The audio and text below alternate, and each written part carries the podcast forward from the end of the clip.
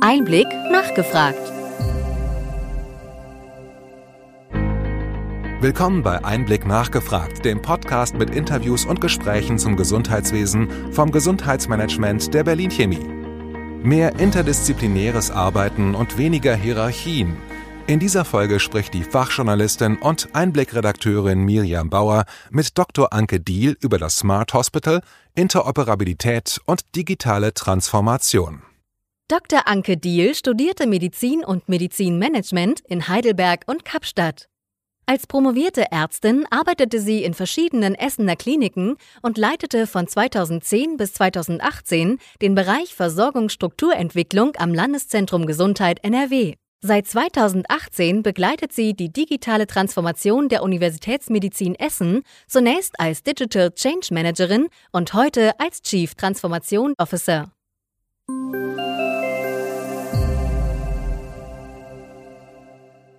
Frau Dr. Diel, was tut man als CTO? Ja, Frau Bauer, ich bin also Chief Transformation Officerin von der Universitätsmedizin Essen. Das heißt, ich leite die Stabstelle Digitale Transformation und zuvor, bis vor einem Jahr, war ich Digital Change Managerin. Das heißt, wir begreifen also diese Digitalisierung, diesen Wandel, der damit einhergeht, wirklich als ja, komplexes Unterfangen. Das ist viel mehr als nur die Technifizierung von den verschiedenen Abläufen, sondern das bringt ja einen wirklichen kulturellen Wandel mit sich. Und deswegen eben auch diese Stabstelle digitale Transformation, weil man da wirklich den Blick aufs Ganze haben muss.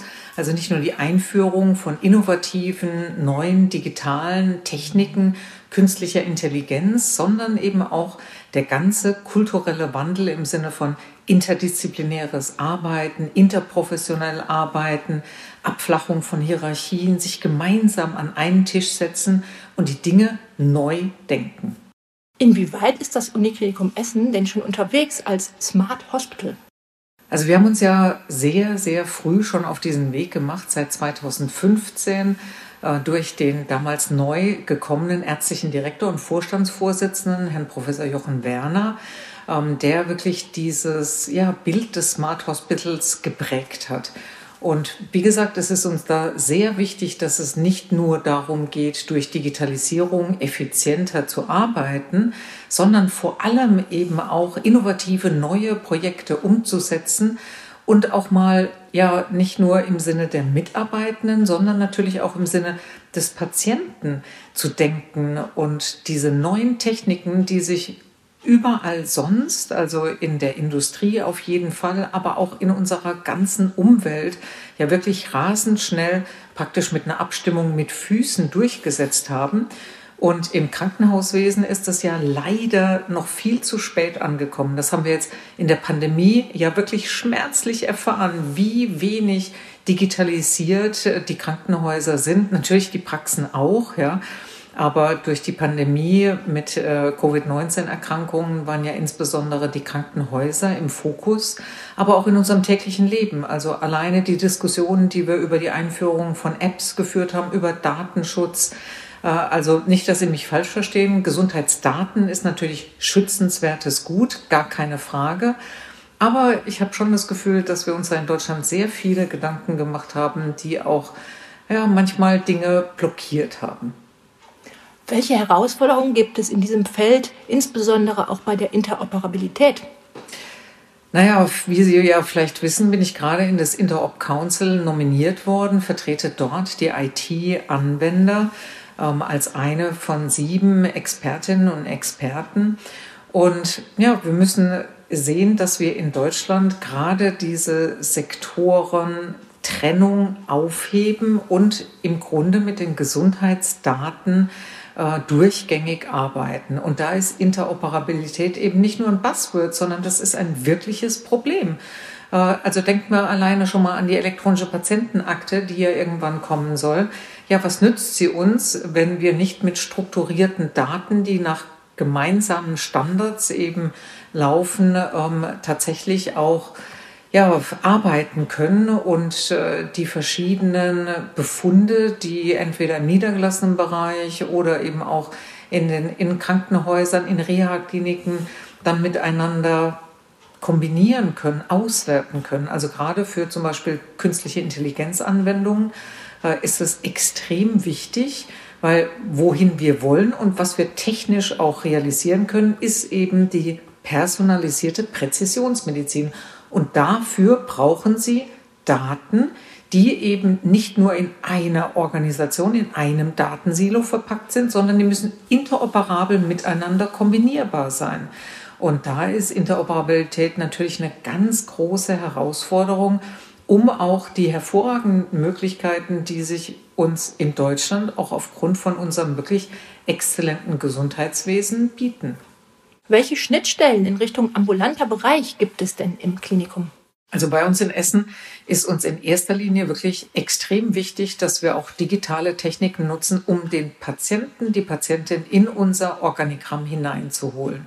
Also zum Beispiel so etwas wie die Umsetzung von einem Patientenportal, um eben zielgerichtet Informationen an den Patienten zu bringen. Aber auch, also letztes Jahr gab es von der Gematik zum Beispiel eine Ausschreibung, Open House Verfahren für informationstechnische Systeme im Krankenhaus, das sogenannte ESIG-Verfahren. Da haben wir die Patient Reported Outcome Measures als Fragebögen eben FIRE-basiert die Spezifikation umgesetzt, um diese Informationen vom Patienten wieder zu uns zu in, ins Klinikum und in die Datenumgebung von der Universitätsmedizin Essen reinzubringen. Und das ist ein ganz wichtiger Schritt. Wir haben natürlich auch eine Reihe von anderen Apps, ich habe es vorhin schon erwähnt, Patientenportal, aber auch zum Beispiel die Kinder. Also die Kinder äh, sind nicht nur wichtig, weil die eine eigene Umgebung brauchen. Also wir haben auch äh, äh ein entsprechend adaptiertes Patientenportal entwickelt. Wir haben einen ganz tollen Oberarzt in der Kinderklinik, den Dr. Basu, der eben quasi lernen, orientieren, unterhalten, aber auch sowas wie Simulation ähm, entwickelt hat und immer noch weiterentwickelt, wo Kinder anderen Kindern etwas digital erklären und man die entsprechenden Videos dann abrufen kann. Aber auch sowas wie, ja, wenn Sie ein Kind, vor allem jetzt ein jüngeres Kind, in einen Kernspintomographen legen, dann brauchen Sie im Regelfall dafür eine Narkose, weil ähm, ein Kernspin ist sehr laut. Man muss lange, fünf, sechs Minuten am Stück ganz ruhig liegen und das erfordert meistens eine Narkose weil die Kinder dann natürlich Angst haben, sie hören dieses laute Geräusch und äh, das ist einfach angsteinflößend. Und Dr. Basu hat äh, zusammen mit äh, verschiedenen Herstellern und Institutionen und Startups eine ganz tolle App entwickelt, äh, wo sich die Kinder einen sogenannten Pingunauten herausgreifen, den mit Mutsprüchen versehen und dann spielerisch zu Hause in einer Virtual Reality Umgebung, also lernen, dass dieses Geräusch nicht wehtut und dass es nicht schlimm ist. Und sie üben das zu Hause in, in einem ganz tollen Spiel, wo sie mit Pingunauten auch über Magnetismus etwas lernen. Und damit können wir dann bei vielen Kindern die Narkose, die ja eigene Risiken auch mit sich bringt, vermeiden. Auch in Richtung Entlassmanagement haben Sie eine Lösung? Genau, also da arbeiten wir mit einem großen Unternehmen zusammen, was unser Entlassmanagement macht und was da eben auch digital dann schon die verschiedenen Angebote in der Region erfasst und eben dann unsere Case Managerinnen und Case Manager die entsprechenden Bedarfe und Bedürfnisse von den Patientinnen frühzeitig erfassen und miteinander äh, kombinieren. Ja, herzlichen Dank für dieses Gespräch, Frau Diel.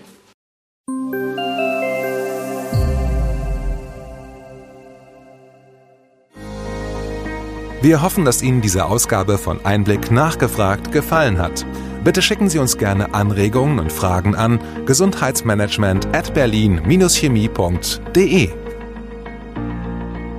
Wir empfehlen Ihnen für den schnellen Überblick der Trends im Gesundheitswesen unseren wöchentlichen Einblick-Podcast sowie unseren Einblick-Newsletter. Alles im Netz unter einblick-newsletter.de.